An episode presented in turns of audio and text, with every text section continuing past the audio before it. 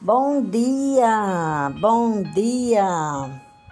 Que a paz do Senhor Jesus Cristo esteja com todos vocês, vocês que porventura vão ouvir essa mensagem, uma mensagem de fé, uma mensagem de Deus. E que essa mensagem venha falar grandemente ao coração de você que vai ouvir. Amém?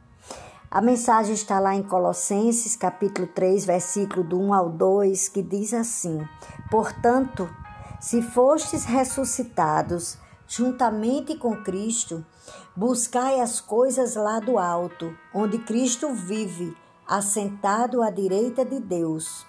Pensai nas coisas lá do alto, não nas que são aqui da terra. Né? E eu fiquei meditando nessa mensagem, né? E resolvi trazer para vocês, né? Nós vivemos hoje em um mundo onde a, a maldade, onde a malignidade, né? Ela está presente em cada esquina, né? Cada esquina onde a gente anda, onde a gente vai, a gente vê que o mal está ali. Existe um, um, um apelo muito grande, um apelo ao pecado na internet,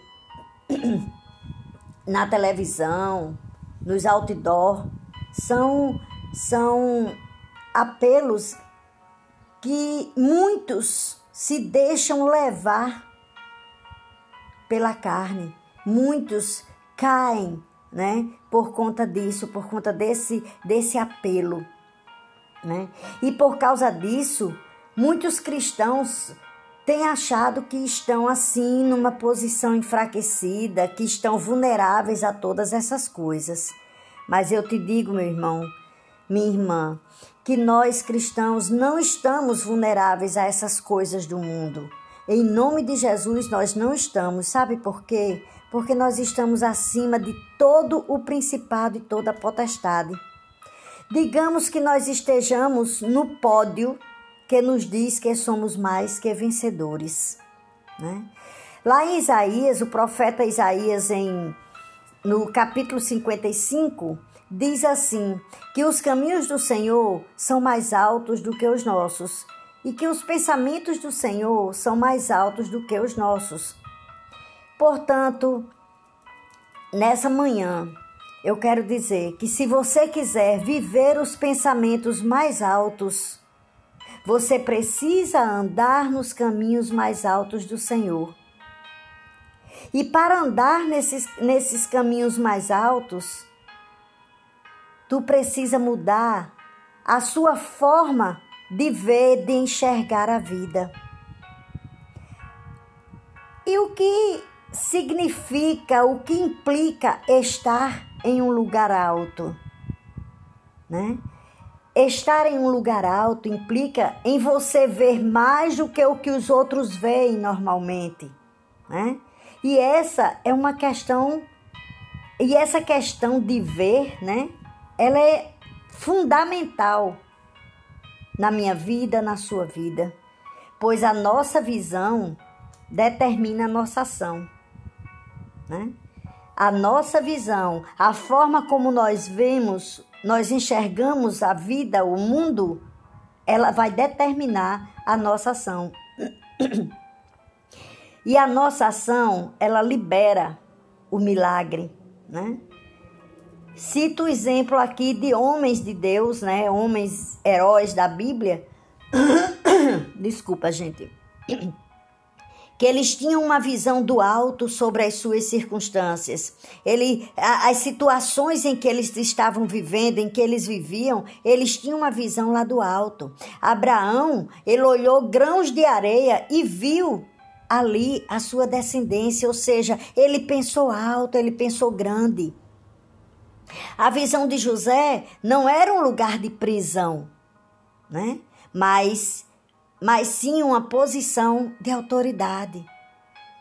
Porque José, quando foi preso injustamente, ele ali passou a ter a sua visão verdadeiramente, a sua posição de, de pessoa que tem autoridade. Moisés é outro exemplo. Moisés não viu um deserto, mas ele viu a presença de Deus no alto monte. Ele viu a presença de Deus naquela sassa ardente. Né? Sadraque, Mesaque e Abednego, esses não se importaram com as ameaças de um rei, né? Por quê? Porque na verdade eles queriam o abraço do Rei Celestial, eles queriam o abraço do, de, do Deus nosso Pai, né? E se a gente vê outros exemplos na Bíblia, como a mulher que sofria daquela hemorragia há muitos anos, aquele fluxo de sangue, ela viu a cura e não a fraqueza da sua enfermidade. Olha aí o que é você começar a enxergar a vida de outra forma, né? Paulo, ele não via o sofrimento, mas o prêmio da soberana vocação que ele tinha, da, da capacidade, daquilo tudo que Deus havia já é, é, planejado para a vida dele. Então eu te digo, meu irmão, minha irmã, meu caro ouvinte, faça como eles, como esses, esses esses heróis da Bíblia, faça como eles, não coloque os seus olhos na sua leve e momentânea tribulação. Não coloque os teus olhos nas dificuldades e no problema, mas coloque os teus olhos, enxergue além. Enxergue além.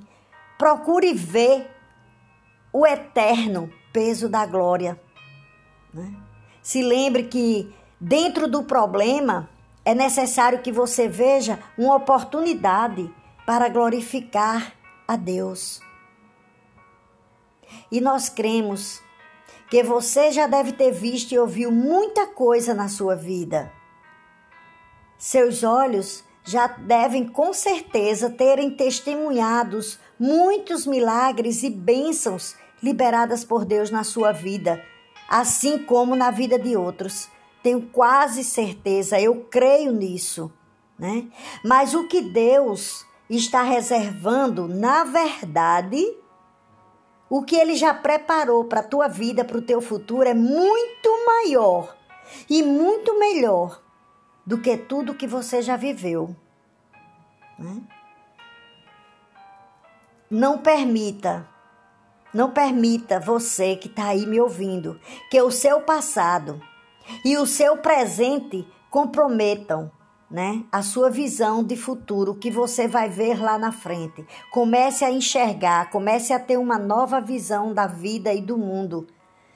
Porque muitas vezes na nossa vida, o que importa não é onde você está, onde nós estamos hoje, mas para onde nós estamos nos dirigindo, para onde estamos dirigindo a nossa vida.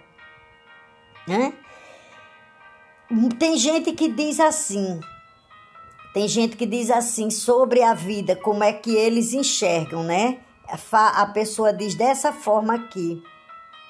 É, deixa eu me lembrar, é um ditadozinho, é um, um, uma coisa que muita gente fala sobre o futuro, quando se perguntam, é, às vezes a gente ouve as pessoas dizer: hoje eu não tenho tudo o que gostaria. Não tenho isso, não tenho aquilo, não sou tudo o que eu queria ser, né? Eu mesma já postei algumas vezes, quando eu não conhecia verdadeiramente a Cristo nem a palavra, quantas vezes eu já disse que eu não era tudo o que eu queria ser. Né? E essa visão, quando a gente abre a boca e diz isso, essa nossa visão, ela vai estar tá focada no agora. E quando estamos focados no hoje, no agora, nós não nos preparamos para o amanhã. Então, concentra a tua vida em chegar onde quer, sem se preocupar com o lugar que você está hoje. Se hoje você está enfrentando uma dificuldade, concentre a sua vida aonde você quer chegar e não no problema que você está vivendo hoje. Aumente a sua visão. E sabe por que eu digo isso? Porque, como diz lá no, em Colossenses, a gente tem que buscar as coisas do alto. E os lugares altos são os lugares para ver os pensamentos mais altos que Deus tem a nosso respeito. Então, aumente a sua visão, busque estar no lugar alto para que você possa enxergar a Deus, né? Para que você possa é, entender o que Deus quer para sua vida. Você tem sonhos grandes? Todos nós temos sonhos grandes. Todos nós pensamos grande. Pensamentos grandes sobre seu futuro? Espera até você ouvir os sonhos de Deus sobre você. Porque assim, gente, como os céus são mais altos do que a terra, assim são os pensamentos do Senhor os pensamentos dele, como diz a, a palavra, são mais altos do que os nossos.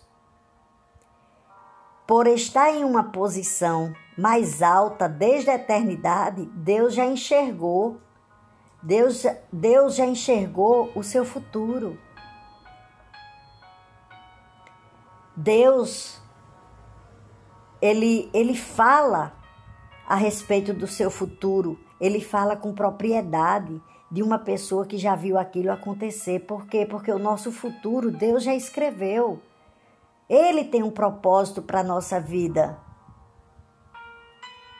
Veja só o que diz, o que diz esse versículo aqui. Também está no livro de Isaías. Ele diz: Lembrai-vos das coisas passadas desde a antiguidade que eu sou Deus e não há outro Deus, não há outro semelhante a mim, que anuncia o fim desde o princípio e desde a antiguidade as coisas que ainda não sucederam.